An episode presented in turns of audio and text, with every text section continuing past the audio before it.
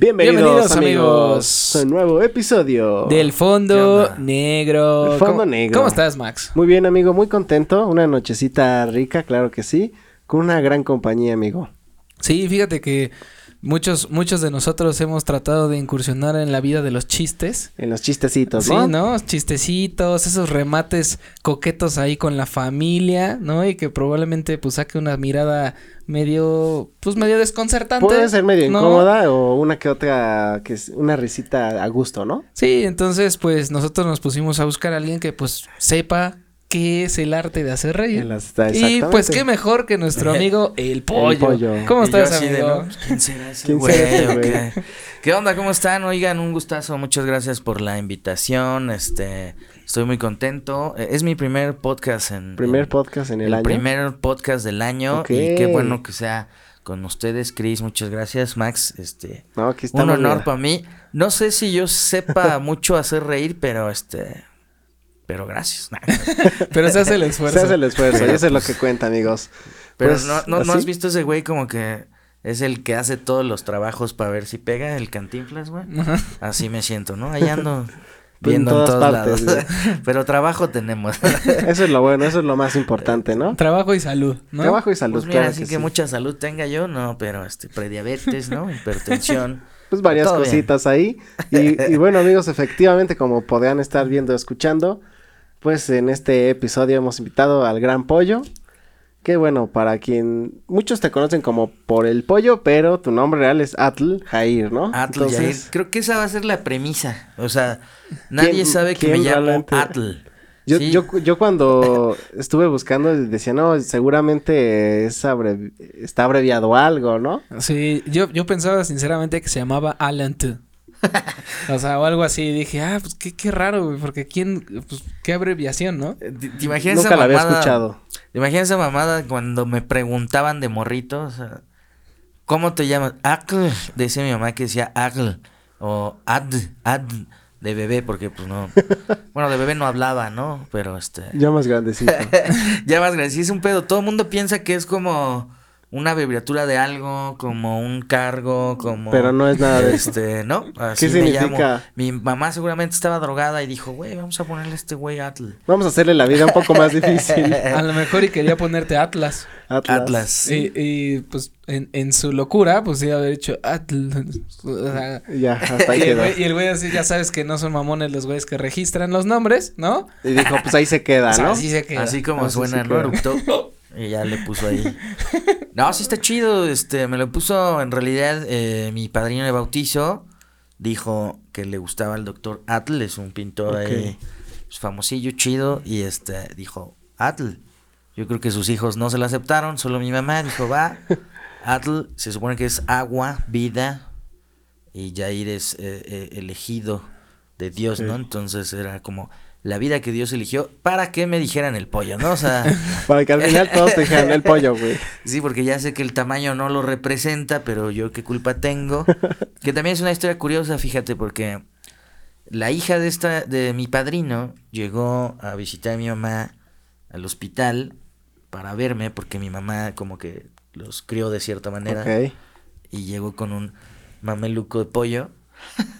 Ah, sí, Me- eso es en serio. Eso es en serio. Llegó con el mameluco de pollo. Fue la primer ropa que yo usé.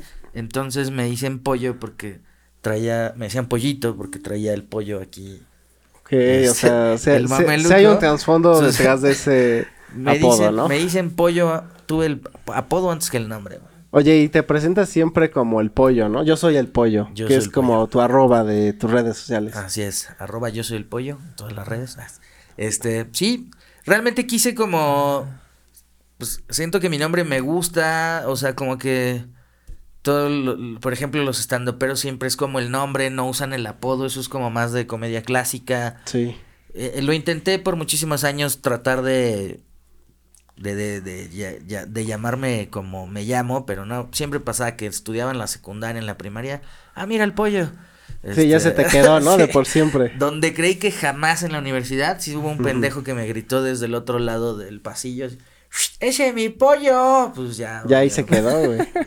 es que ya cuando se te queda un apodo tan fuerte, güey, ya es difícil de sacarlo, ¿no? Aunque también fíjate que pensándolo bien, si tú llegaras a, a un stand-up y dijeras, yo soy Atul, también siento que pegaría porque sería algo completamente Pues fuera lo- de lo normal. Lo ¿no? difícil tal vez sería cuando la gente quiera como A robarme, buscarte, ¿no? o así Sí. como. Y como que Alt, alt. Ah, ya. que- Güey, comediantes, no hagan eso. Luego, me pueden encontrar como Almut Raviv Mavaras. Ah, sí, eso Este, sí lo he escuchado varias veces. Y en Instagram me pueden encontrar como Akmuk con A, D y T y... No, no mamen, o sea... Más difícil, ¿no? O diminutivo R.T. Oye, ya. es que puede sonar una pendejada eso, pero realmente hasta tener un nombre fácil de buscar te ayuda mucho en las redes, ¿no? Sí. en, sobre en todo- mi caso fue la insistencia, güey. Ya dije, ¿para qué me pongo Yair, Galeno, Atl Yair? Si va a haber un pendejo en un escenario que... en el público. que, ¿Qué pasó ese mi pollo? Pues dije, ya. Ya de una ya, vez. no, sí, ya, sí, nombre también es va- totalmente válido. Oye, Pollo, platícanos un poco cómo empezaste en la, en la comedia, cómo fue que te interesó, pues, hacer reír a la gente o al menos pararte en un escenario, cómo fue eso- esos primeros inicios. En la comedia creo que gran parte de mi vida. Siempre fui- eh, soy un güey muy tímido, aunque la gente de repente dice, nah, este güey... Porque sí fui el desmadrocillo, pero debo confesarlo aquí eh, eh, en, en Fondo Negro que la neta no puedo hablar mucho con las personas, güey. Ok, te Entonces- cuesta trabajo un poco. Me cuesta mucho trabajo, era muy solitario, muy este... Todavía, ¿no? Pero pues ya la, la- la misma chamba, pues hay que estar... Sí, te ha ayudado a desenvolverte. Y aparte digamos. estudié ya pendejo de comunicación, ¿no? Entonces, pues... Bueno, a, lo, a lo mejor era una fortaleza, un área de oportunidad que quisiste explorar. Y que digo, afortunadamente o desgraciadamente, pues eso te ayudó también a, a lo que haces hoy en día, ¿no? Creo que Porque sí. fíjate que, eh, o sea, tocando a lo mejor eh, el nombre de algún otro comediante, este, o sea, lo que yo había visto, por ejemplo, con Franco, ¿no? Que él decía que él también es así, o sea, en, en el escenario el güey se desenvuelve muy cabrón. Y tú lo ves y dices, nada mames, ha de ser bien buen pedo. Pero ese güey hasta lo dice, ¿no? O sea, no, yo por fuera, no mames, me ven y sí, la foto sí, güey, pero ya aléjate, güey, porque le gusta también su espacio personal espacio y la chingada. Les pasa a muchos, ¿eh? De esta, de este medio son varios, que para quien no es, que, sepa, yo, pues, es que yo creo que también, pues una cosa es salir y contar un chiste o exponerte ante un escenario, pero no todo el tiempo quieres estar como bajo ese... Ese esa- foco, ¿no? Ese foco, es, ¿no? es- es como dice justo Franco, es la pregunta castrosa de... O sea, no vas, no, no ves a un abogado y le dices, a ver, hazme un litigio, carnal. Sí, exacto. ¿no? O sea, siempre te piden el chiste. En mi caso fue, tuve eh, a los 6, 7 años, como 7, ¿no? 7, por ahí. Este... Me, o sea, contar chistes o decir pendejadas siempre fue algo que me sacó de la realidad del mundo. Entonces, o que más bien me hacía interactuar, güey. Yo no sabía qué decir. Toda la gente platicaba normal y yo tenía que decir un chiste o algo para que ya se rieran y esa era mi aceptación, güey, ¿no? Entonces, eh, pero donde supe que iba a hacer escenario, increíblemente fue como a los siete años, un padrino igual, porque tengo mucho, mucha familia, somos como 80 nada más de mi jefa, o sea, Órale. este, me dice, no, pues, cuéntate un chiste, hijo. Yo ve, escuchaba Polo Polo desde esas Ah, épocas. huevo. Y me sabía los chistes, güey. Pero solo te- se los contaba a él, güey. Ah, ok. Y le daba mucha risa porque pues, son chistes muy grotescos, ¿no? Entonces, para, para mi época. Sí, sí, sí.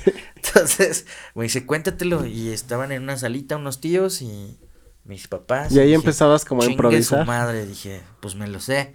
Y lo conté. Ok. Que, que de hecho es el chiste de la eh, pantera y el conejito, que ahí lo pueden revisar. en- Y chingue su madre, me la aventé y ya la eh, hice reír que, el, que supongo que les daba risa que un morrito estuviera platicando de esas cosas. Claro, sí, sí, sí. Y yo dije, de aquí soy. O sea, real- empezaste, te empezó a gustar esa sensación de reír. hacer reír, ¿no? Y, Sí. ¿y qué, te, qué sentías como li- libertad o...? Mm, La, la risa es justo eso, es libertad, es sentirte libre, es sentirte chido. eh, la mayoría de los comediantes, creo, quiero suponer, no, no los encasillo, pero la gran mayoría te van a decir, güey, yo soy depresivo, o güey, este, eh, la tragedia, güey, este. Creo que sí tiene mucho que ver porque por lo menos yo como no hablaba con mucha gente, era mi forma y de ahí me fui eh, fui muy popular en las escuelas, por ejemplo, ¿sí?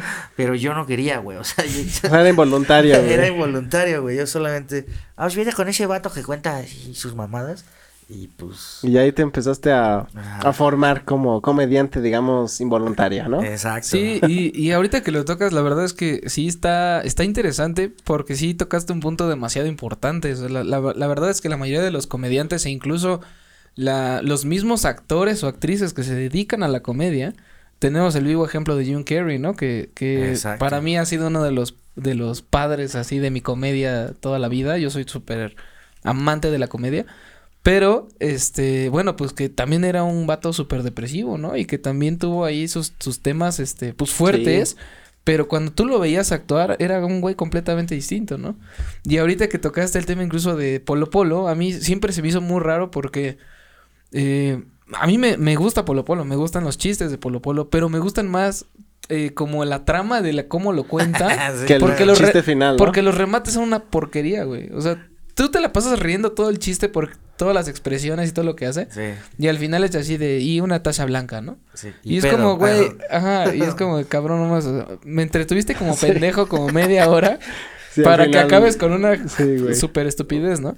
Pero creo que también ahí va, este, a lo mejor y este tipo de, de comedia, ¿no? Que tú la puedes ir como implementando como mejor se te acomode y que no necesariamente tienes que terminar con un remate, ¿no? Como lo hizo Polo Polo, ¿no? Pues no, comediantes de Toluca sí hagan remates, o sea, no se mamen. no, So- creo que no le acabas de dar un, cla- un clavo. La, la, la personalidad en el escenario es muy interesante. Sí debe de ser única, en realidad, como, como lo es cualquier personalidad. No es, no, tiene ciertos parámetros que te Ujú. juntan con personas que te llevas, ¿no? Pero sí debes, eh, yo creo que algún comediante exitoso debería de tener esta parte de ser único, no copiar a nadie, este, todos tenemos... Como auténtico, digamos. Sí, auténtico. Todo el mundo te va a decir que empezó con tal y que sus referencias son bien chingonas.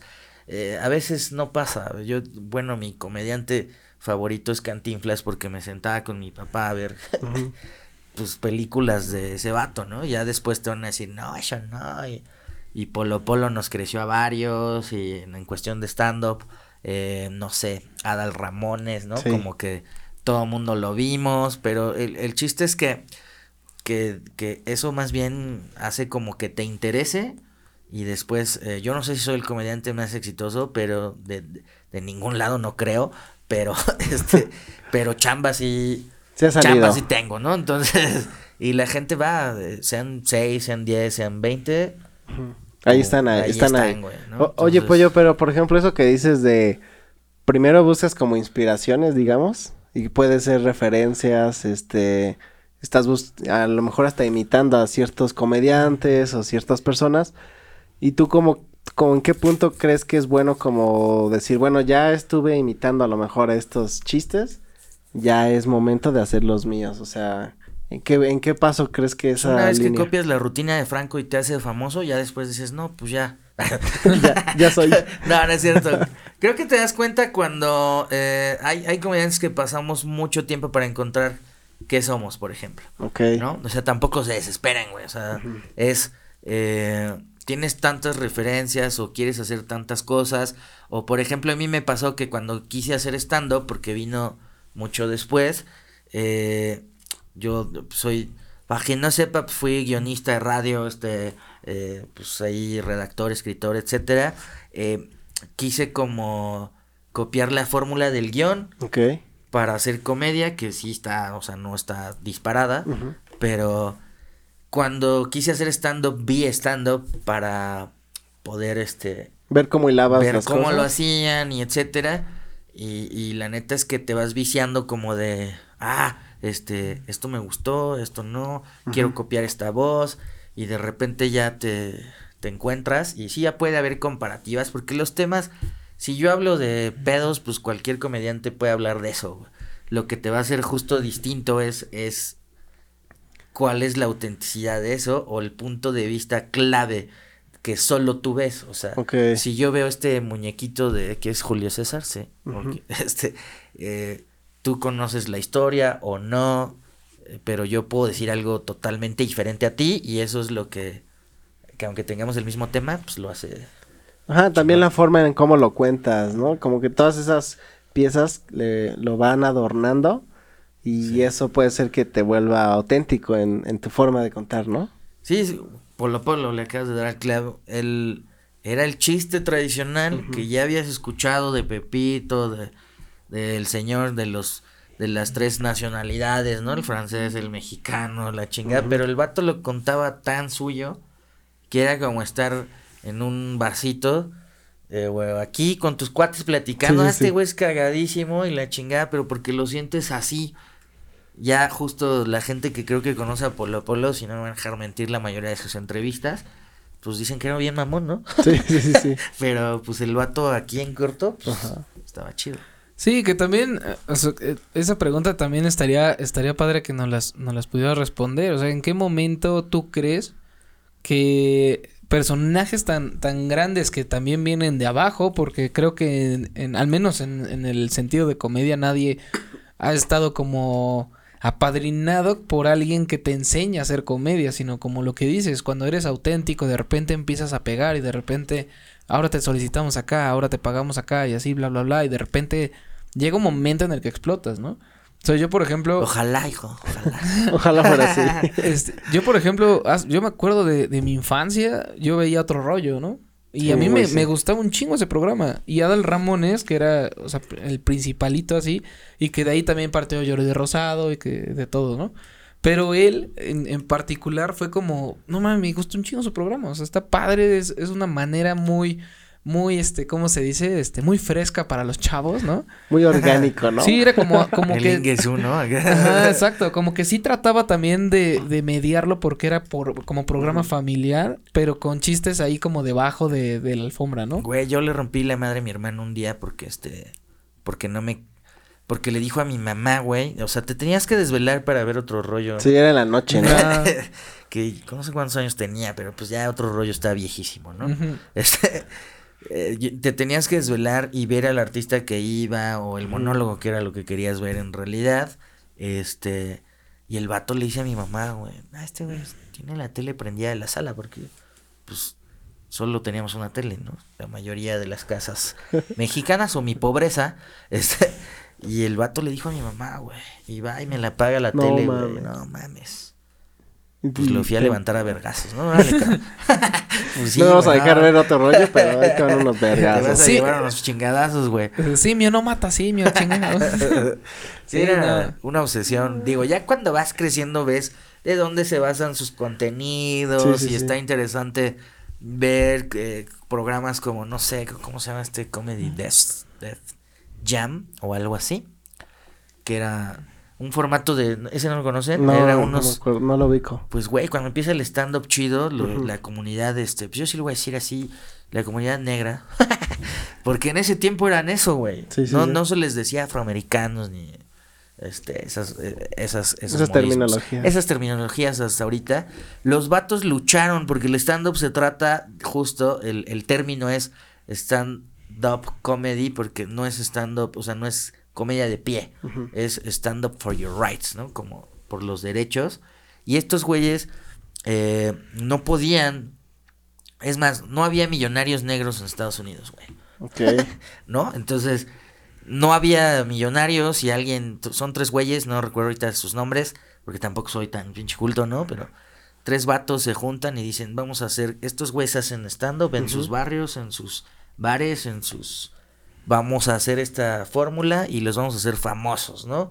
Y vamos a, a- a protestar desde ahí como también ellos merecen un lugar en el cine, merecen un lugar en, en los programas, entonces... sí, como lu- lucha social, ¿no? Exacto, güey, hacen esto y, y empezó el- la moda de, hey, yo, nigga, motherfucker, porque Sí, sí, sí. todos, nadie había dicho esas palabras en la televisión. Güey, nosotros todavía crecimos con otro rollo con Ingesu, Sí. hijo de tu Pink Floyd, y, la estos güeyes eran, hey, yo, motherfucker, ¿no? Entonces, estaba chidísimo, el programa está toda madre, este, pueden ver un especial apenas que se hizo en Netflix, recomendación. ¿Cuál? ¿Cómo se llama? ¿Es este? Así, es, es Comedy Death, no, no quiero pronunciarlo mal. Comedy Def Jam. Def Jam. así. Ajá, es, de hecho, a mí me recuerda mucho, no sé si... Salió Chris Rock de ahí, Ya, este, ya, ya. No sabes, varios. Dave. Chappelle creo que sale, Dave ¿no? Chappelle, güey, la institución Dave Chappelle, güey, o sea, no me quiero hacer el culto, pero esa era la intención del programa, güey. en realidad la industria siempre ha sido la, la el stand-up se basa en industria, güey. Y así que, pues ahí un consejillo para los que estamos empezando. Pues eh, ya no te me- ya no te claves con la industria, clávate con tu chamba y que salga bien y que le guste a la gente y probablemente así tengas más trabajo, ¿no? Eso Sí. es lo chido. Órale, que eh, eso es un dato súper interesante. Yo, de hecho, pues siempre pensé que stand-up comedy era, pues precisamente, ah, pues eh, pararte en, en medio de un escenario a hacer comedia, ¿no? Esa era mi, mi, mi ideología. Pero qué chido, o sea, qué Va bueno más es- allá, ¿no? Sí, eso, o sea, es súper más profundo el pedo porque... Pues sí, porque al final, si justamente como dices, si luchas bajo, en este caso, pues cierta represión social de años y que el stand-up sea una manera de poder, pues expresar tanto todo lo que la comunidad quiere decir, lo que no les, de- no los dejan decir más que en ese, en ese momento, Sí, pues, el impacto social es muy, muy grande, ¿no? Y que también por eso yo creo que la mayoría son gente depresiva, triste, gente que trae algo retraído, este, el típico buleador o bueno, en- el bullying en el caso de, de la gente que lo sufrió y que de repente ese, bull- ese bullying lo hace o lo, o lo transforma en ahora su modo de expresión ante, ante la comedia, ¿no? bueno, y si tienes la suerte de transformarlo, porque, ¿sí o no? Justo cambia vidas estupendo, ¿eh? O sea, no es terapia, no se vayan con eso, pero sí Sí cambia vidas. La comedia cambia vidas, no solamente porque, o sea, no te va a hacer funcionar, ni, o sea, no te claves, sino Ujú. Es, es esta parte donde algo trágico, justo, Lo conviertes. lo conviertes en algo divertido, güey, que al final yo me di cuenta, eh, yo siempre he sido gordito, güey, no sé si es tu Zoom, pero aquí Es, me es el zoom que te Me aumenta. veo más gordo que ustedes, no sé por qué. Te aumenta Es que 30 kilos. acuérdate que te aumenta 8 kilos la, A la madre. Este, mamá, fue la torta de milanesa que me aventé hace Ya estaba rato. pasada. Sí, pero es, es justo eh, eh, esta parte hermosa de, de convertir algo en traje. La clave era, por ejemplo, en la escuela, el gordo, pues di que eres gordo, güey, ya nadie te puede chingar. O sea, Sí. ¿ya qué me vas a decir, güey? ¿No? O sea, Sí, sí, sí. si yo hago chistes sobre mi propia obesidad, güey, ¿qué me va a poder decir este pendejo? Entonces, Mm.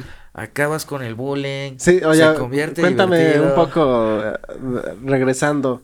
¿Te llegó a pasar en algún punto eso, así que, que lo vivieras directamente de... Si yo mismo hago chistes de esto, ¿ya se te resbalaba algo? Sí, Cualquier claro, cosa? güey, mi hermano, güey. Hijo de tu puta madre. Ah, no, porque es mi mamá, ¿verdad, güey, vale. Este, no, el vato siempre me cantaba esta cancioncita que seguro a los que éramos gorditos se las cantaban. La, gordo, gordo, mantecoso, cara de baboso. ¿Esa? Ok. Esa me la cantaba y la verdad es que tú pues, estás morro, pues sí te, Sí te afec- pega, sí te pega, güey, sí te Claro. afecta. Este, y, y pues yo decía, no, pues está cabrón, güey. Pero cuando yo aprendí a hacer como comentarios, chistes sobre mi propia condición, güey, fue donde yo ya me decía gordo, decía, jaja, y ya no podía decirme nada, güey. Entonces, Ya era fue- como que, ah, de cierta manera así fue mi autodefensa, por eso te decía, no hablaba mucho, no quería, era como mi aceptación de, Sí, de sí, sí. esto, Social, ¿no? Aceptación social y, y pues chido, cuando haces la primera risa con aplauso, güey, es, Fenomenal. sí, cabrón, es, es adicción. Oye, Pollo, una duda. A ver, cuéntanos lo siguiente. ¿Tú crees que para hacer comedia es necesario como el estudio a lo mejor un poco más técnico? ¿O crees que tiene que ser Más práctico. algo mira. práctico, natural? ¿Qué piensas es una gran eso? disyuntiva, en exclusiva. eh, hay comediantes exclusiva. natos, güey. Ok, ¿no? o sea, hay de eh, los... Sí existe, hay comediantes natos que, eh, habemos comediantes natos, nah, este, que seguro es un güey cagado y no, no te van a meter tanto en la técnica la propia gente. Es decir, yo tenía un show completamente distinto antes de tocar qué era hacer stand-up, güey.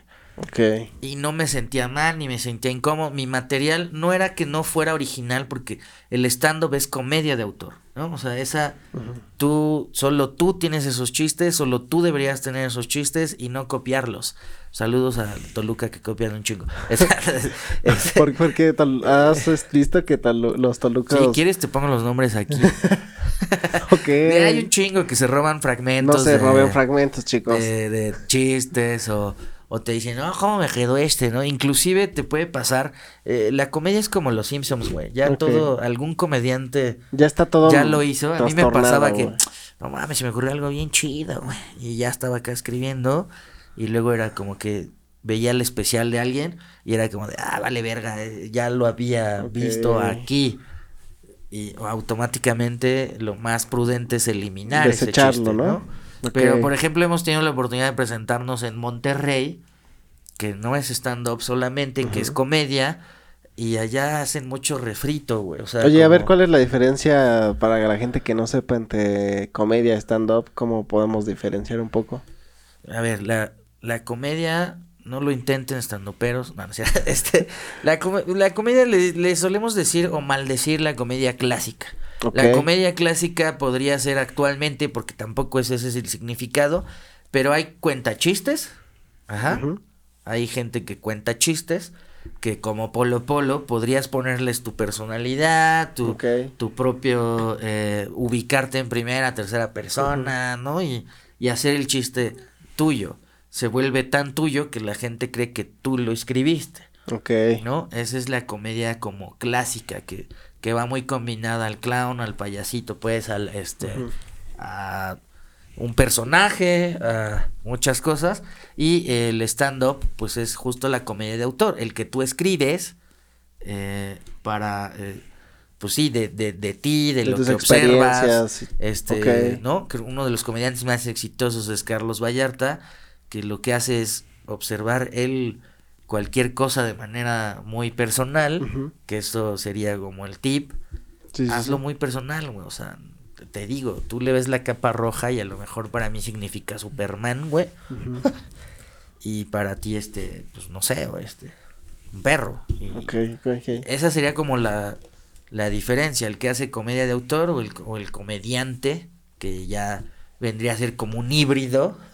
Y, y, y- cosas. y respondiendo a lo de los estudios, si no es como, ¿Sí, va? Depende- contesta. como depende de cada quien o... Si estudien, si hay comediantes natos, repito, que gente que está muy cagada, ¿para qué le metes técnica, güey? no? Ah, ok. El vato está muy cagado. Si le metes, sí, la necesitas saber, sí, pero a mí me pasaba, por ejemplo, que, que era muy cagado y me empezaron a meter tanta cosa que yo decía, esto está mal, güey, no lo puedo hacer, decir o... Sí, que ya te hacía dudar, que- ¿no? Sí, tengo que escribirlo de esta manera porque así dice la pinche La técnica, técnica, ¿no? ujú.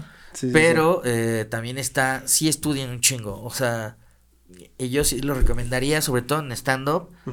Sí, sí hay escuelas, güey, hay cursos, hay este Sí, sí, sí. eh, talleres, hay un chingo. De repente la comunidad te, te dice, no, este, ese güey no te puede enseñar nada, porque yo alguna vez alguna escuela de música me invitó a dar eh, talleres de comedia. Y dije, sí, ¿por qué no, güey? Pues soy guionista, soy como otras cosas que pueden complementar este pedo. Y dije, va. Y pero sí, sí estudian un chingo, porque eh, lo que, lo que, lo que te enseñan, las, hay cinco formas, este, luego sale que son seis y.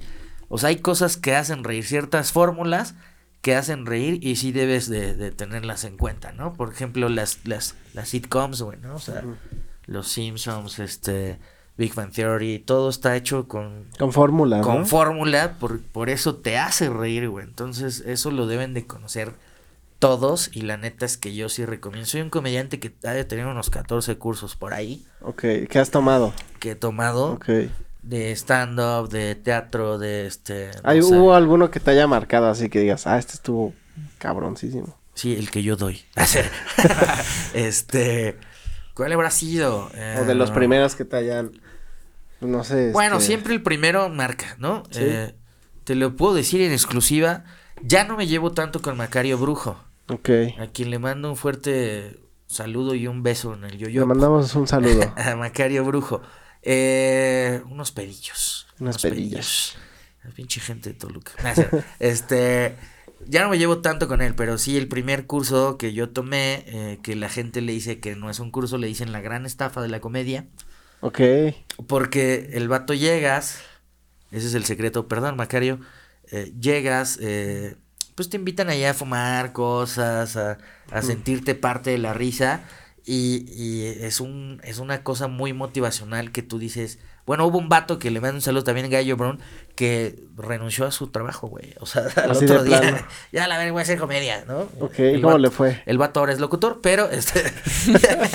No le fue muy bien. no le fue muy bien, pero este... Pero bueno, lo intentó. Pero es esa parte, Macario es ese opio de la comedia que dices, yo quiero hacer esto y yo le sigo agradeciendo a pesar de que ya no nos llevamos tanto, este, le sigo agradeciendo esa parte donde dijo, eh, donde yo dije, esto es lo mío y es el curso que debí tomar en número uno porque es juega con esto, créetela y diviértete, güey, ¿no? O sea, tú sube y diviértete porque de repente te dan la técnica y, ay, Sí, la sé, tensión, güey. aumenta. Yo creo que ustedes ya, ya han visto shows míos, si no chingo a mi madre, pero este, si alguna vez los llegué a hacer reír y, divert- y que se la pasaran chido, es porque yo llego a pasármela chido. O sea, sí O sea, puedo eso es lo más importante. Tú Sí. pasártela chido para que la gente también como que sienta esa vibra, ¿no? Sí, claro, y esa es la diferencia, y yo lo escuché con Macario, y es la diferencia que yo hago.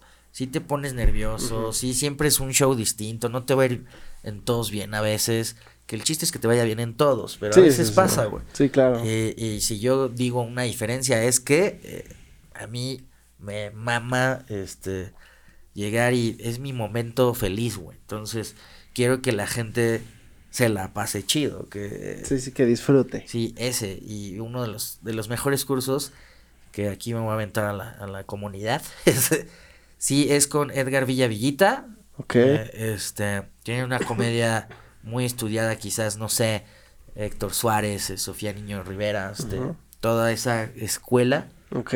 viene De ahí. en el stand-up que para mí el iniciador pues fue justo Héctor Suárez, ¿no? No. Eh, entonces ahí viene interesantes sus cursos.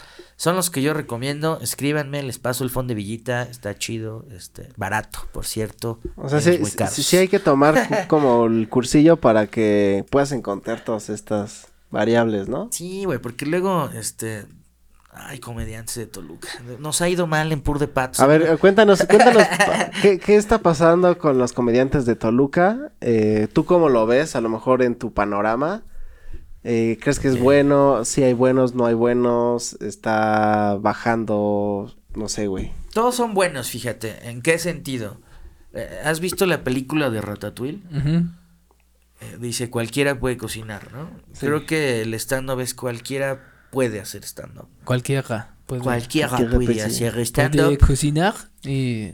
Es lo mismo. El pedo es que no te la mames. O sea, no, el hecho de que todos podamos incursionar no quiere decir que te la pases justo seis años, cinco, tres, güey, sin querer mejorar ese pedo, ¿no? Porque si tú, yo sí te puedo asegurar que los que me han visto al primer show, al último, si dicen, güey, este, has mejorado, está chido, me gustó más, este, ese tipo de cosas, güey.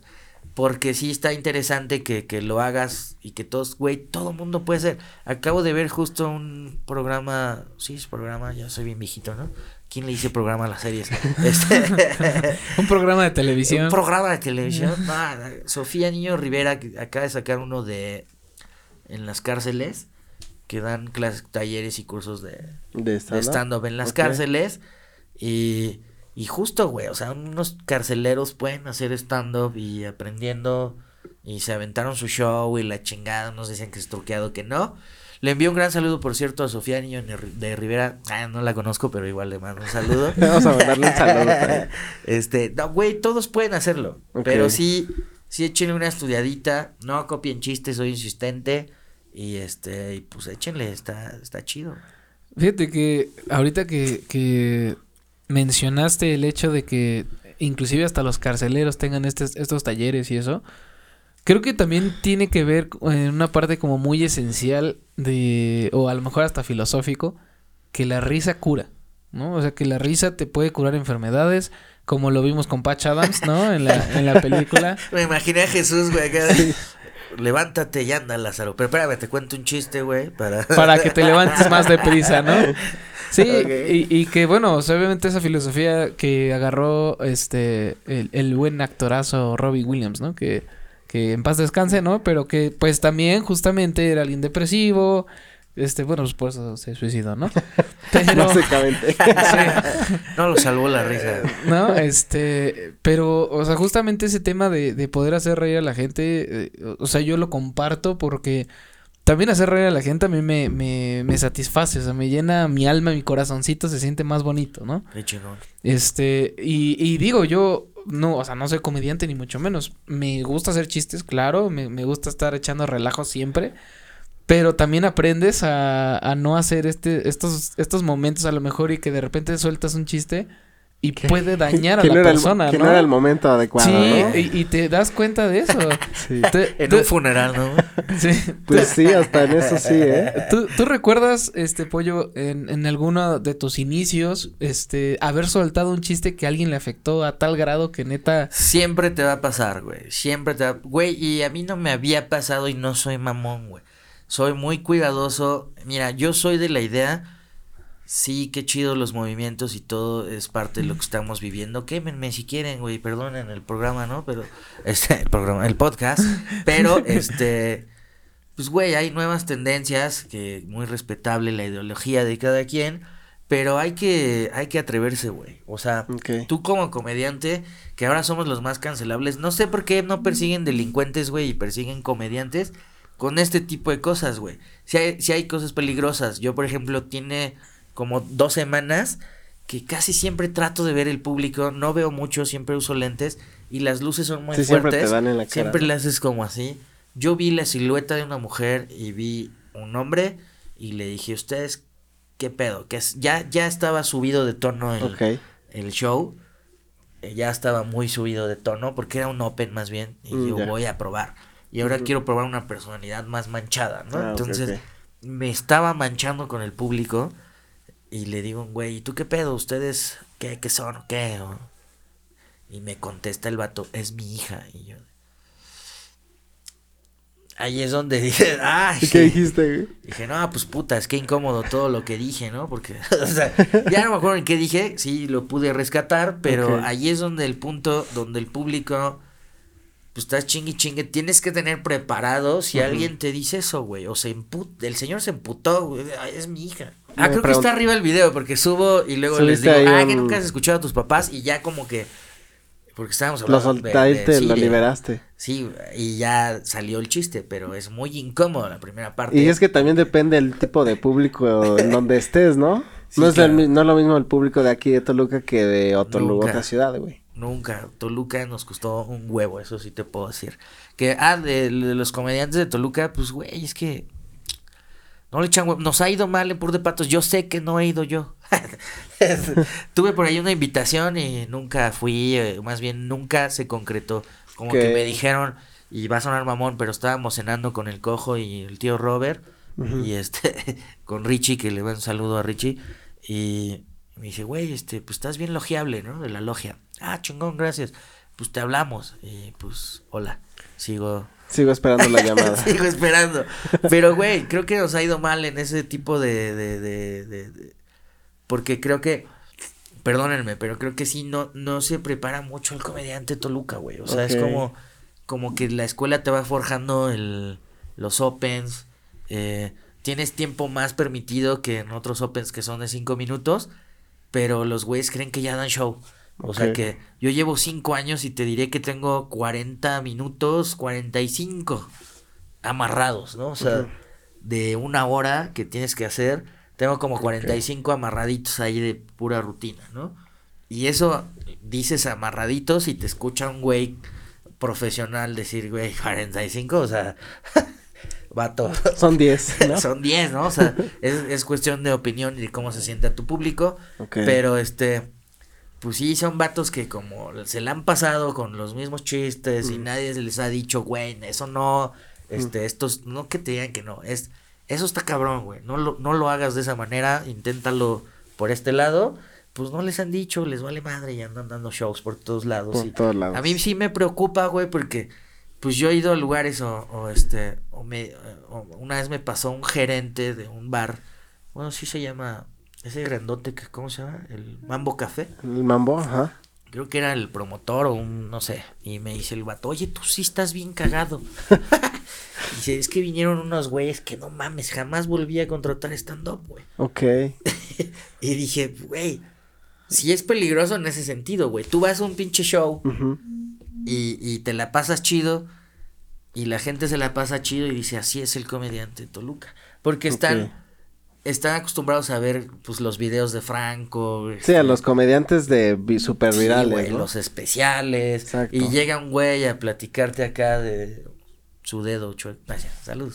Este, llega a platicarte de mamás que no dan risa, pues la gente sí dice, güey, el stand-up es así. Aparte aquí era nuevo, entonces era como de, bueno, no nuevo, pero pues sí, no, no, no se contrataba. La mayoría de nuestros comediantes toluqueños emigraron a la Ciudad de México. ¿no? Sí, casi la mayoría de los que empezaron a pegar o ya pegaron, todos se fueron para allá. Que tuvieron aquí a Horacio Almada, él se fue a Ciudad de México. Este a nuestro Masterchef eh, David Albiter se fue a Ciudad de México. Inclusive voy a citar al buen Hanamel, Hanamel Jaramillo, que es eh, de los primeros comediantes aquí en Toluca, este muy querido o muy odiado el cabrón, pero se tuvieron que hacer carrera en otro lado. Y yo y otro amigo, ex amigo, por cierto, este, que, que empezamos en Toluca, sí fue como de, güey, hay que machinar al público. Le decíamos que la banda de Toluca se reía para atrás, era como, "Ja, ja, ja, ja, ja, ja". Y te bajabas, a mí me pasó un día que me bajo y me dice, güey, estás bien cagado. Y yo, pues te hubieras reído, hijo de la chingada, güey, o sea, pero ya Ok. después vas aprendiendo que cómo hacer un show Sí, sí, sí. eh, y en Toluca y luego cómo lo haces universal. Sí, Mucha gente viene a probar claro. sus, sus, ¿Sus chistes acá? sus chistes o también sus negocios, güey. Si pegan Toluca, Es lo que dice, ¿no? Que, Pega en s- todos que lados. si pega aquí, va a pegar en cualquier Sí, lugar, güey. Sí, no- nosotros somos como el examen final, Ándale. ¿no? Sí. O No, sea, sí nosotros- está cabrón. Si aquí pega, güey, ya, ya chingamos. chingaste. sí está cabrón, pero es interesante. Oye, Muy qué interesante. qué interesante, pero yo me acuerdo que, bueno, la primera vez que te, que te vimos, creo que en el escenario, pues fue en un proyecto que tenías eh, What the fuck. de WTF, que era también hacer shows, pero también eran contenido en redes, como que Ero- Sí. Erótico. erótico. Llegamos, fuimos los primeros comediantes en Toluca, ¿eh? Para que no empiecen a mamar. Que metimos música al show, que Monterrey dirá, "Ja, ja, ja, no mames. Este, Pero empezamos a combinar los estilos, güey. O sea, eh, en Monterrey tú vas, güey, porque hemos tenido la oportunidad de estar en el Unicornio Azul. Podría decir que casi de los únicos que de aquí de la ciudad y del Estado de México.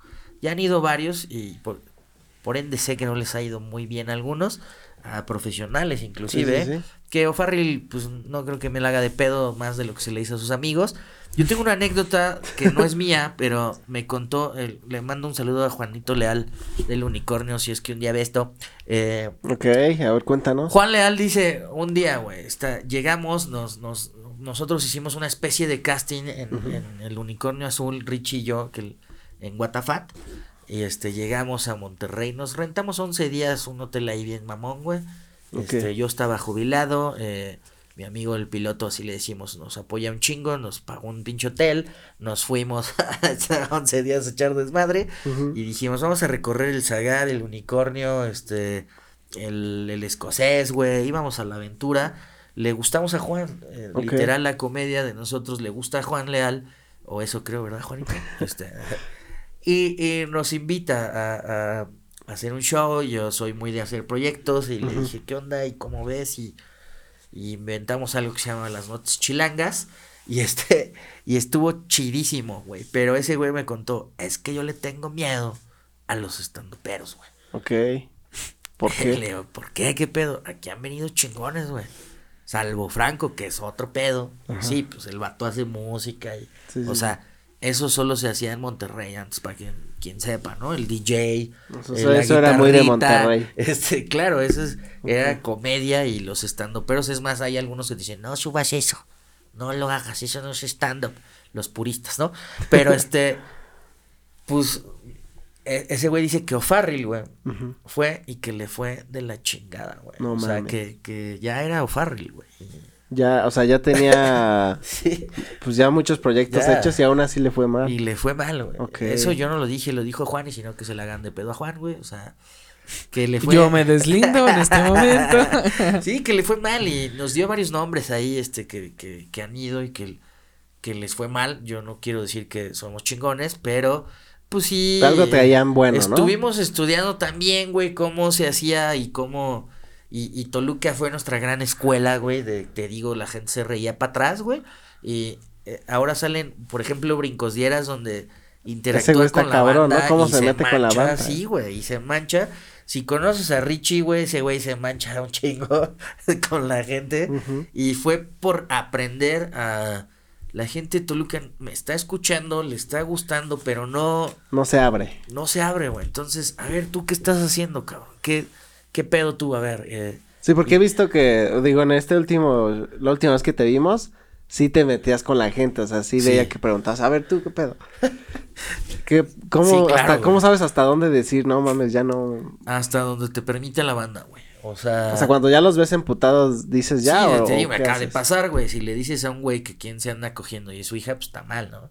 Pero ya hay, o sea, pero cambias de persona. Depende de la perspectiva. Depende Mira, de eh, muchas cosas. Si eres de Monterrey, bu- bueno. Es que en Monterrey lo hacen muy fino. eh. Digo, todo es preparado, ¿eh? Pareciera. Justo creo que ese es el vicio.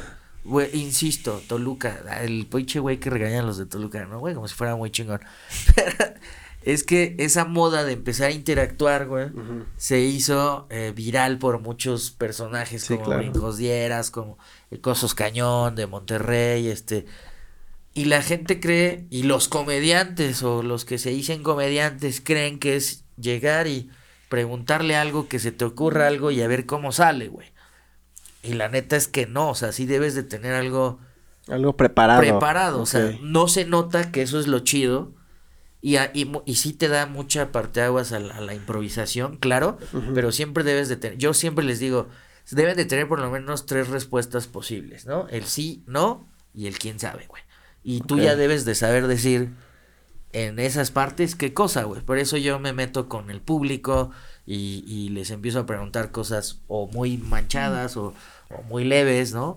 Y, y este, pero ya sé realmente si me contestan algo, más o menos ya sé qué decir, o hasta la típica que algunos usan, ¿no? Ah, de eso no tengo chistes, pero va, este, ¿no? O sea, O sea, la- si te sales por la tangente. claro, güey, pero ¿Te ha pasado, sí tienes alguna ex- experiencia otra fuerte que te haya pasado con el público? O algo incómodo O que algo te haya incómodo. pasado en el escenario. O que se te haya olvidado un chiste, güey, o algo de tu rutina. Este, híjole, acuerdes? justo tenía como algo que quería contar medio fuerte son, pero no sé, creo que no me acuerdo ahorita. Pero que me haya pasado así, solo, solo eso, güey, en realidad como, como decirle a ese señor, pero quería contarte más como de...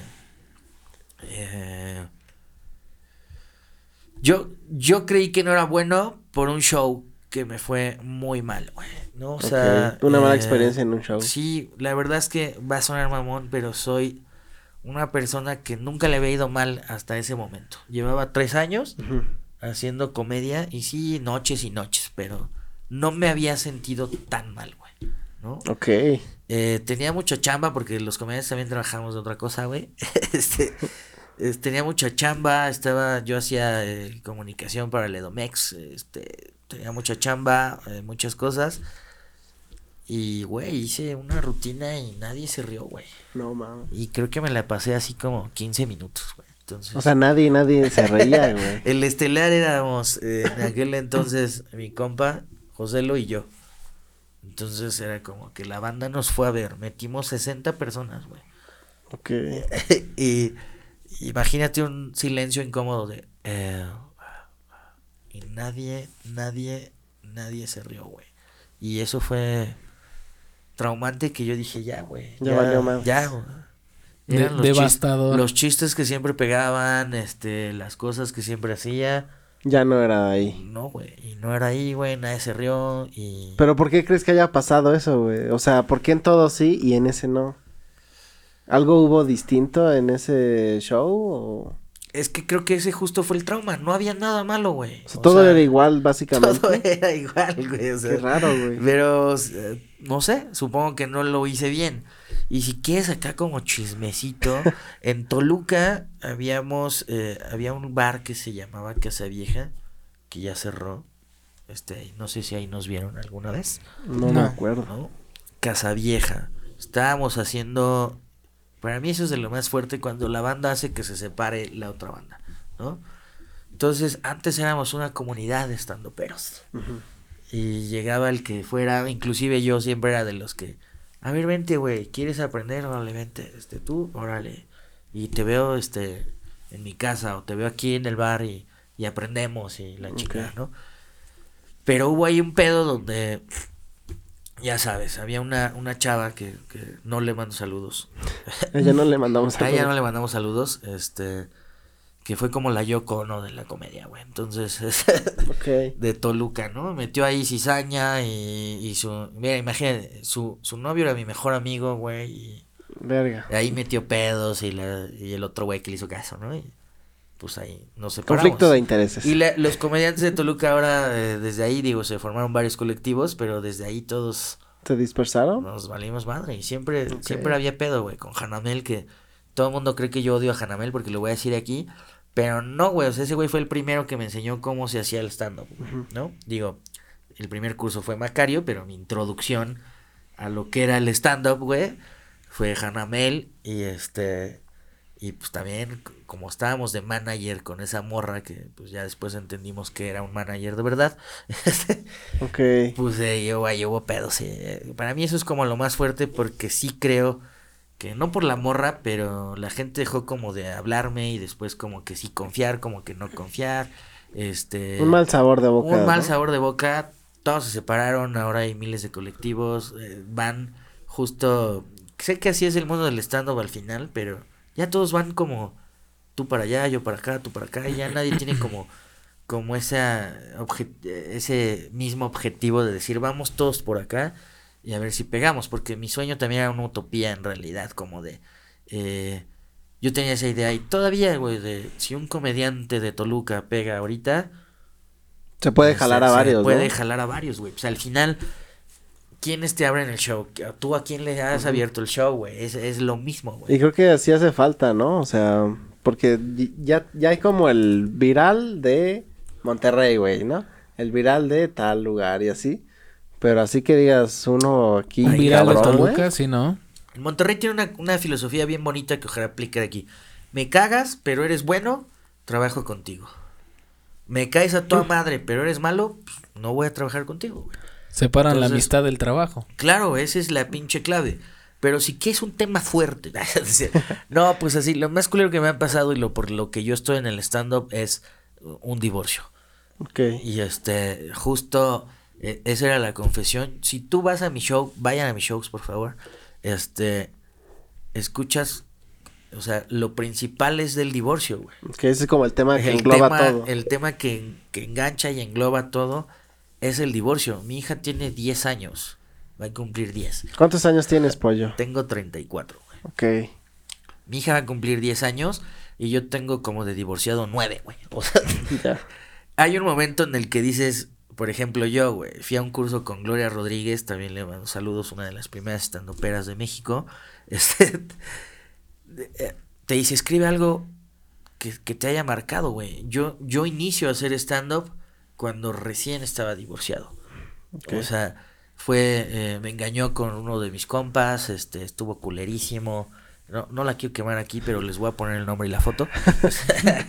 Ahí en Instagram, la verdad. Ahí, y este, y su follow para que la chinguen. Este, no, eh, fue una cuestión de infidelidad, güey. Yo me sentí terrible, eh, Ok. hundido. Este.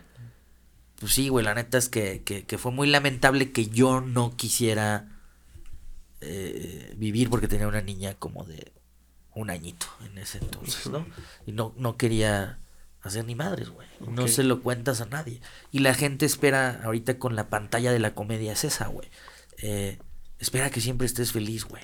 Un comediante tenemos esa, esa parte donde, no, ese güey tiene que estar feliz a huevo, es comediante.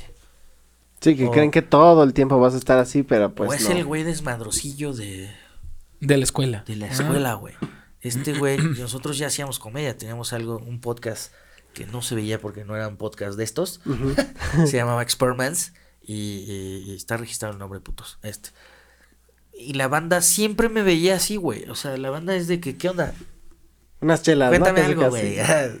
Y yo destruido, culerísimo. Este, no quería vivir. Güey, solo buscaba a mi morra, güey. O sea, no, bueno, a mi ex, güey. O sea, solo, solo me interesaba saber de ella que casi olvidé que tenía una morrita, güey. ¿no? Ok. Donde me cae el pedo justo es donde, es- es- creo que nunca lo había platicado así. Eh, yo estoy en una peda con quién sabe quién, porque me la pasé como tres meses de pedo, güey. Ok. Diario, eh, güey, o sea, y aparte iba a trabajar, no sé cómo, güey. Pero jefa nunca te dice cuenta. Este, voy, iba pedo todos los días, güey, este, estaba mal, güey. Solo un compilla de Felipín, que le mando saludos, eh, me acompañaba a todos lados. El vato yo creo que ya ni quería chela, güey, pero Felipín, yo acá decía el pinche Felipín, güey. Y me di cuenta que no estaba chido, güey, cuando eh, me agarré la peda con un güey, pero Ajá. yo había ido con otros cuates, güey. Y de repente, no sé, güey, era otro pendejo. Como que, que lo no conozco, estabas pisteando con otros cabrones. Con otras personas, creo que estaba por la pila, güey. Que no ubica la pila, no vayan, es como Catepec chiquito. Pero estaba abrazado de un güey. Ah, sí, güey. Y ese güey llorando por su morra, ¿no? Así. Ah, la neta está chingada y pinches viejas. y- Sí, sí, carnal. Y le digo, ¿y cuánto llevas tú de separado, carnal? Siete años. Yo llevaba tres meses, güey. Dije, no mames, este pedo no es normal. No Yo no quiero eso. Cuando ese güey me dijo eso, fue como de. ¿Dónde estoy? Empiezo a ver gente que no conocía, empiezo a ver. eh, Te viste proyectado en él, ¿no? sí, Así dije, no mierda. mames, yo no me la quiero pasar Siete años de siete años así, güey, ¿no? Y dije, a la verga, o sea, me fui obviamente de la peda, este, me salí, tomé un taxi, y porque todavía había taxis. este, y llegué a mi casa y dije, ya, güey. Y le, le corté a la peda, güey. O sea, un rato, ¿no? O sea, como dos días, pero nada. le, le corté a la peda y dije, güey, esto no está chido. Y pues ya enseguida le hablé a una terapeuta, tomen terapia. Sí, o sea, al final la comedia te, sir- te sirve para. Pues me como dijo eso, eres cagado, algo, ¿no? haz algo. Investigué, ya estaba el stand-up como... eh, Más o menos ya. Investigué, había una escuela ya, todavía está, Casa del Humor en Ciudad de México. Así está Así. por Chapultepec, ¿no? Creo. Pum, ajá, encontré el, el pinche curso y me fui a hacer el curso de stand-up y... Y fue una catarsis, güey. Si tú vas a mi show, hay gente que me dice saliendo del show, no mames, güey. Y pues todavía piensas en eso, güey. y yo así de verga, este. Pues ya no, güey, pero. Pero gracias, Pero ya no, pero un día le dije que iba a hacer dinero, sí, hija de su puta madre. pero chido, güey. O sea, sí. Sí es eso, güey. Es una catarsis.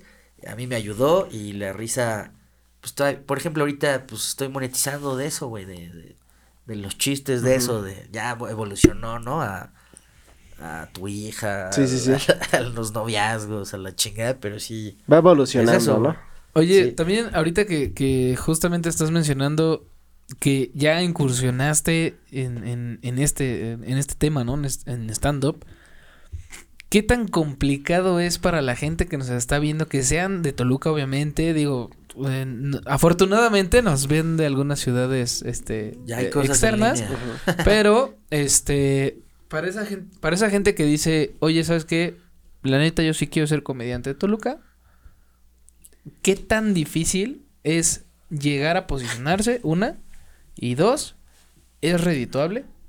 Dale. Esas son La- las preguntas. La fama es efímera, güey. Eh, hay comediantes y personas, sobre todo ahorita con TikTok, con... Si se dan cuenta, yo no soy un vato que tenga muchos números, güey, ¿no? Pero, pues, chamba tengo chingo. Y eso, es- eso está bien. Ahora, ¿cuál es la chamba en Toluca? Yo sí te diría, y sigo insistiendo, invitándote a quien nos esté viendo, ve a hacer comedia, ve a hacer stand-up, acércate a los open mix. Todo mundo te va a decir que él es el mero chingón, que él te va a tallerear, güey. He visto comediantes tallereando otros comediantes. Tallerear está bien en el sentido, tallerear es justo, tú y yo nos juntamos a pelotear ideas y sale algo cagado. Pero ahora quieren dar cursos, güey, o sienten que dar cursos y, ah, mira, este, yo te enseño, güey. Tómense un curso mejor profesional o acérquense a alguien que sí tenga varios cursos para que por lo menos tenga una noción. Pero sí háganlo, güey. eh, queremos convertir este mundo, es una oportunidad muy cabrona, güey.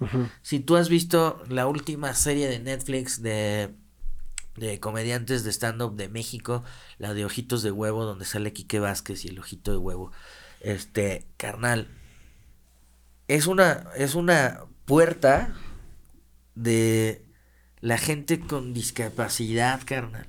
Que tienes esta misma limitante en todos lados de no puede ser barman, güey, no puede ser. La comedia es el mejor punto para hacerte de otra chamba, güey. Yo, por ejemplo, y este, aunque me persiga después eh, la pensión, este, pues, güey, es un extra, güey. Así a mí me cae un show y es un extra, güey, ¿no?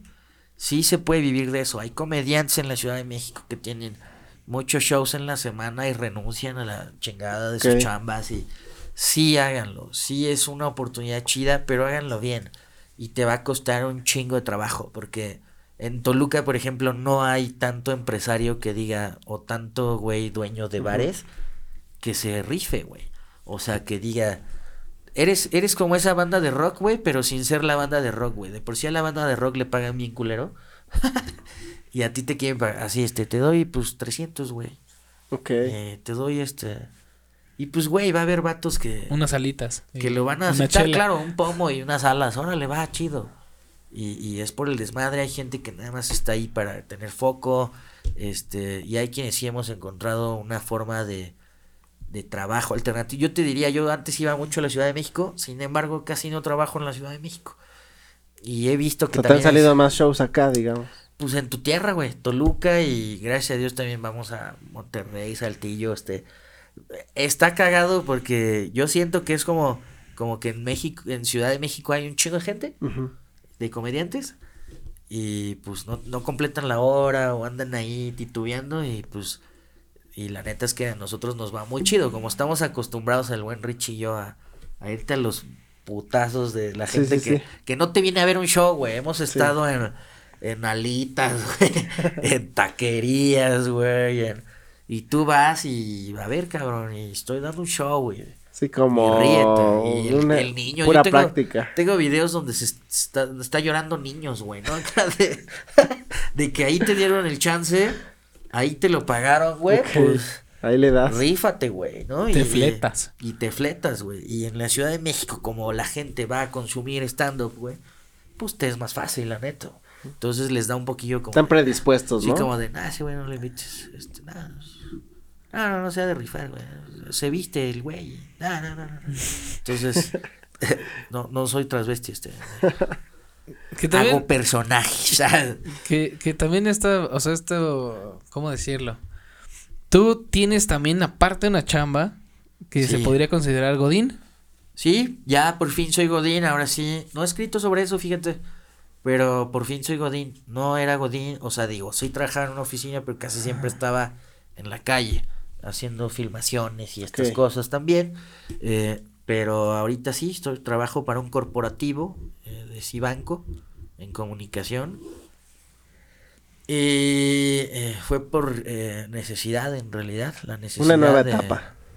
la necesidad de pelear por la custodia. Este, no, pues fue, fue algo muy cagado, fíjate, todavía no me adapto mucho.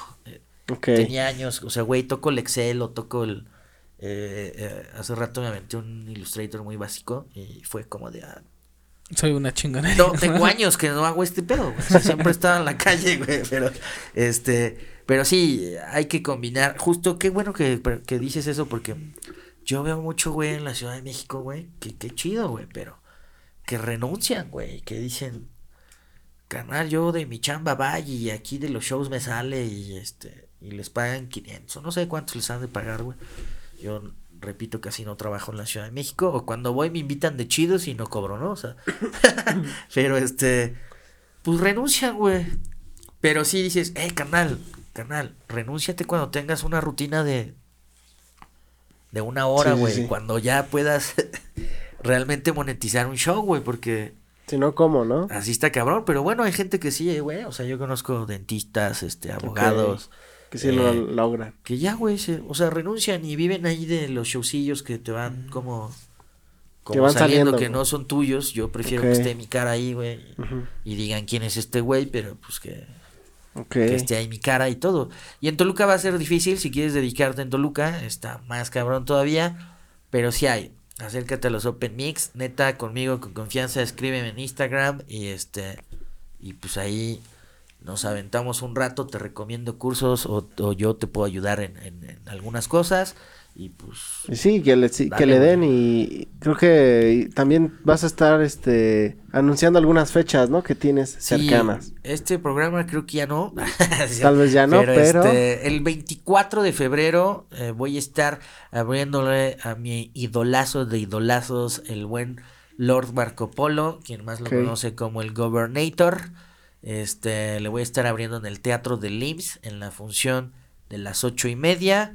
Ahí vayan a verme, eh, vayan a verlo a él y este pues, se va a poner chidísimo. El vato es uno de las de los güeyes que yo he visto eh, en show en vivo que dije, Sí. pásate de lanza. El vato es un es un cabronazo, la neta. Es de Monterrey, ¿no? De Creo. Monterrey, es el que imita a Samuel García justo. Y al darlos Al Carlos Millones. No, la neta, sus personajes que fueron parte de inspiración de los míos, o más bien toda la inspiración, güey. ok, de ahí Este- nació también la inspiración. Sí, digo, yo hago personajes desde siempre. Fui, hice doblaje, fui Ok. locutor, eh, tenía un programa para niños y, y, este, hice voces, siempre trato de, justo si ustedes han ido a mi show, intento hacer varias, pues varias voces a veces. En, eh, digo, a lo mejor me han visto en restaurante que es totalmente diferente. ah, prefiero interactuar más con la gente que en mi rutina, porque pues está cabrón, pero en mi rutina sí trato de hacer varias voces y cosas. Eh, pero Marco Polo fue cuando yo vi ese güey de no mames, está cagadísimo. Se me ocurrieron hacer a mí también personajes. Y pues ahora hago uno que se llama Bob Ross. Ándale, bueno, Bob que Ross. es una imitación de Bob Ross, una parodia, más bien. Y yo me llamo Bob Barros, ¿no? Bob, Bob Barros. y este. Y el vato te pinta el mundo feliz y la chingada y te interactúa con el público. Todo es interacción con el público, 100%. ¿Podrías hacernos una demostración de la voz? Nada más como una entre. Hola, ¿qué tal? Yo soy Bob Ross. Y Oh. voy a pintarles un mundo feliz. Ah, qué feliz. Mierda, qué felices somos. Ahí está Bob Ross y hago un personaje que se llama Ubaldo, Ubaldo. Matildo Pocholi. Es un director técnico argentino que habla de fútbol, de la vida y, y, y demás cosas. Es un poco manchado el tipo, la verdad, eso es, es manchadón. Creo que ahorita que me preguntabas de, de que por qué interactúa con la gente, eh, empecé a sentirme más manchado, pero no lo puedo hacer yo, porque eso también es válido. Como de que no sí lo me puedes hacer mancho, tú? Con personajes, pero no ¿eh? me siento... Jair Galeno no se siente el güey más manchado del mundo para decirte esas cosas, güey, pero el personaje sí. Ah, ok. O sea, el personaje te ayuda a decir, Sí, aquí claro, me mancho. El personaje justo es una máscara y es un es un vato que tiene su propia personalidad, su propio ego, su propia güey, el vato se pasa de lanza. Sí, haz de cuenta como un escorpión dorado, ¿no? Exacto, güey. Que Alex Sí, sí, sí. Montiel solo es una persona completamente distinta y cuando se transforma es Sí, güey. otra cosa. Y ¿no? es maravilloso. Yo sí les recomiendo, manden a la chingada a los puristas del stand-up.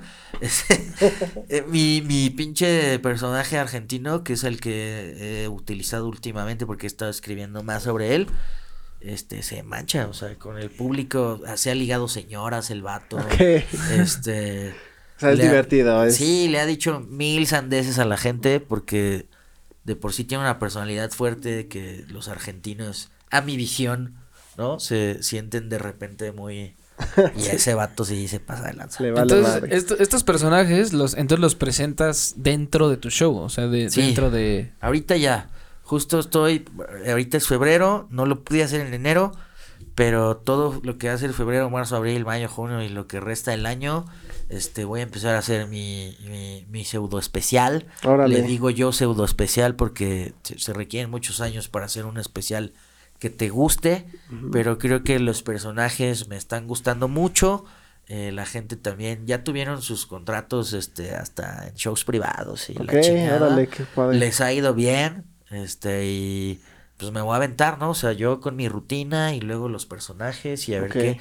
Voy a iniciar un proyecto chido con el buen Chueco Paredes, un comediante Perfecto. local de acá de Toluca. Este va a estar bien interesante el podcast.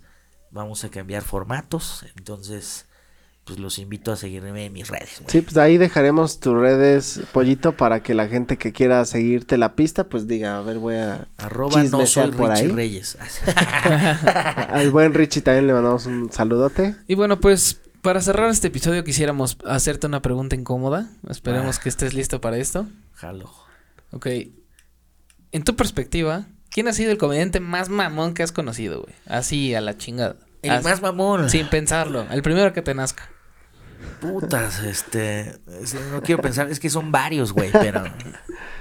Este.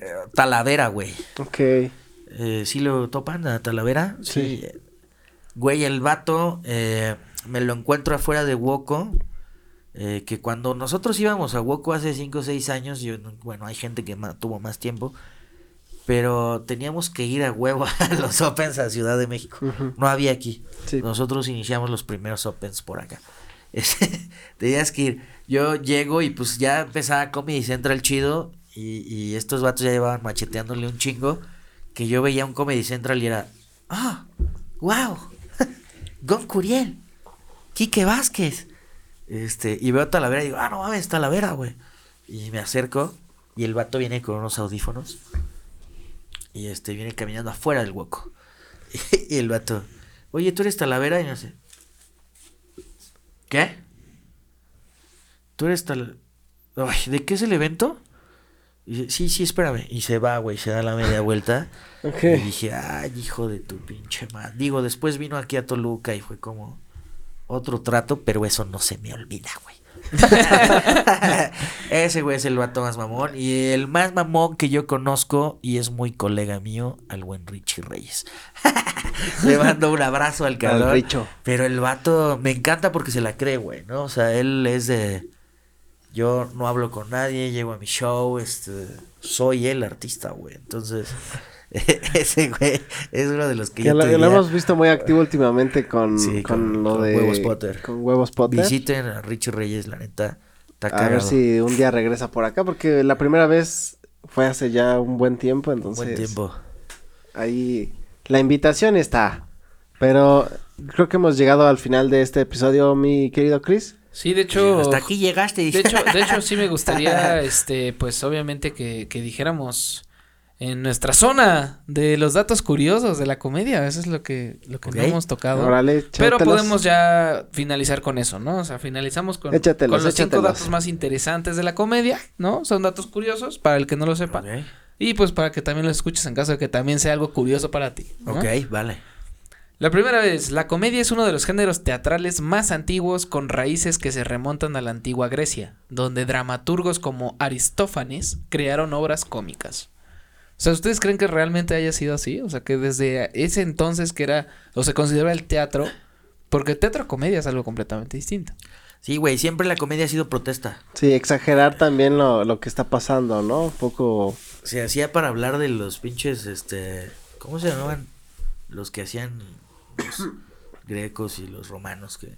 El parlamento, ¿cómo se llamaba? ¿Como el Coliseo ese es madre o qué? No, de donde hablaban acá de política y la chingada. El comediante existe para bufarse de eso, güey. Como una Ese mesa fue su redonda. principio, güey. ¿No? De- Entonces, ok. Excelente. El segundo punto es, la risa tiene beneficios para la salud, ya que puede reducir el estrés, aumentar la inmunidad y mejorar el flujo sanguíneo, lo que hace que la comedia no solo sea entretenida, entretenida sino también saludable.